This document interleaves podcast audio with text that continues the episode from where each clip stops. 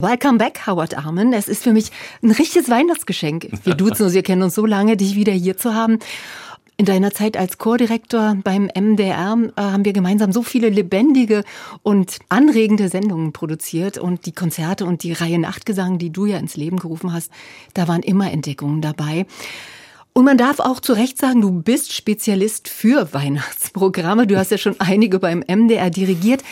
Wonach hast du diesmal ausgewählt? Welche Weihnachtsbotschaft möchtest du dem Publikum mitgeben? Ja, wie immer, unser Programm teilt sich in zwei unterschiedliche Hälften. Das haben wir immer so gemacht. Im ersten Teil war immer, und das ist auch dieses Jahr so, ein geschlossenes Werk. Und zu diesem geschlossenen Werk, also die Weihnachtsbotschaft schlechthin eigentlich, mhm. Donna Nobis Pacem, Friedensversprechen genau, äh, der, der Weihnachtsbotschaft.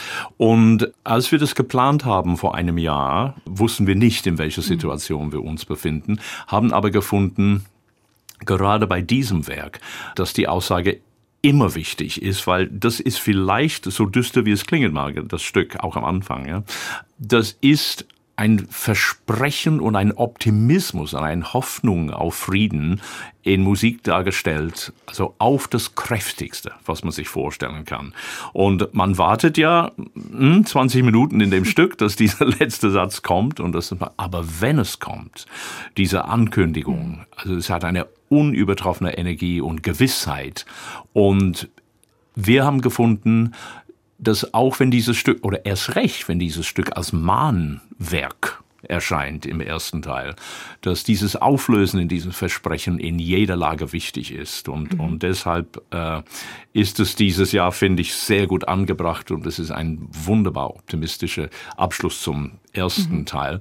Der zweite Teil, wie immer, besteht aus Weihnachtsliedern aus verschiedenen Ländern und wie immer fängt es Weil relativ das heißt ja auch Weihnachten in der Welt ebenso und und äh, fängt relativ seriös an und gleitet ab in die Abgründe der äh, Swingmusik, der Unterhaltungsmusik und ein paar neue Arrangements. Wobei man Jahr. sagen muss genau, die Arrangements stammen von dir. Alle von mir und ich hoffe, wenn jemand zuhört, der ins Konzert kommen möchte, ist das jetzt unerlässlich gewordene, das Kalenderlied, äh, wird auf jeden Fall als Zugabe kommen zum Mitsingen, ob das Publikum will oder nicht. Das machen wir immer jedes Jahr und äh, da freuen sich alle drauf.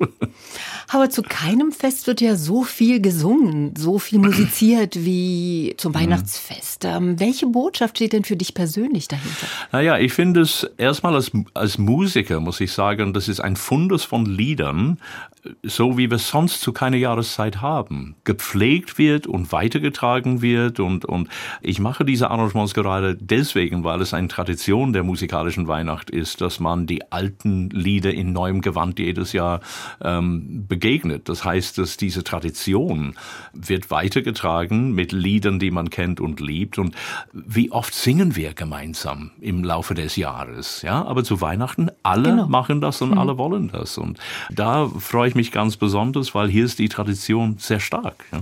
Das ist schön, dass du die Tradition ansprichst. In England lebt man eine ganz andere Tradition als bei uns, während bei uns wir uns sehr viel in Besinnlichkeit hüllen.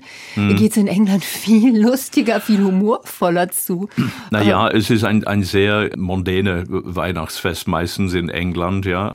Und ähm, also wenn man das streng sehen will, ja, Advent ist von der Tradition, also von, von der Struktur des mhm. Kirchenjahres her, Advent ist eigentlich eine Bußzeit. Genau. Ja, eine Zeit der, der Besinnung, zurückkehrend und, und in sich. Und am Ende dieser Fastenzeit kommt eben Weihnachten und dann wird gefeiert und dann wird Party gemacht. Und es ist hier fast umgekehrt jetzt. Ne? Da wird gefeiert bis zu Weihnachten. Dann will jeder, jeder sagen, ich habe genug. Es ist 25. Dezember, ich möchte meine Ruhe haben. Aber eigentlich umgekehrt. Und deshalb sind viele der Weihnachtslieder, die nicht für die Adventszeit mhm. äh, bestimmt sind, die alten Volkslieder, ausgelassen und fröhlich und tanzartig. Und darauf basiert immer unser zweiter Teil des Konzerts. Auf eben diese musikalische Tradition der Ausgelassenheit.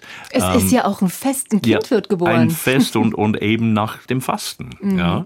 Und das ist, finde ich, etwas, was man sehr, sehr gut gemeinsam auch feiern kann. Und deshalb ist, äh, ich meine, ich sage es immer wieder, in einem Konzert, da gehören äh, zwei Elemente, also wir auf der Bühne, aber auch das Publikum genauso wichtig.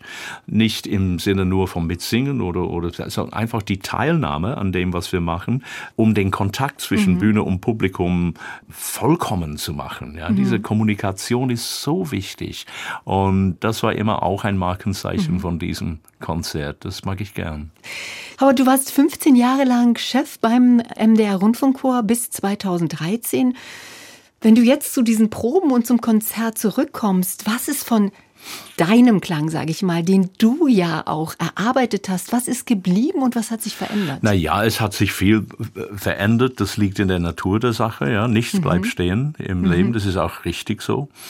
Aber man kann sich schon, wenn man so lange zusammenarbeitet, kann man, glaube ich, sich berufen auf, auf viele gemeinsame Denkweisen, die gar nicht so schwer aufzurufen sind für, für die Kollegen und Kolleginnen. Ja? Also das ähm, finde ich, man findet einen... Ähm, Diesen Draht zueinander es, Ja, wieder? es ist einfach, in einer Probe ist zum Beispiel Wortauswahl sehr wichtig. Mhm. Wie drückt man sich aus? Wann sagt man was und wie sagt man das und so. Und da finde ich, ist eine relativ, wie man so schön sagt auf Deutsch, eine gemähte Wiese. Ja? Also ich finde, das Kennenlernen ist nicht notwendig. Ja? Mhm. Man kann sofort zur Sache. Und ich hoffe, das ich sage nur von meiner Seite, äh, ein großes Vertrauen auch, weil man weiß, mhm. was man alles kann und gemacht hat und machen wird. Und äh, ich finde Vertrauen das absolut Wichtigste, weil das ist die, ja, die Basis von der gemeinsamen Arbeit.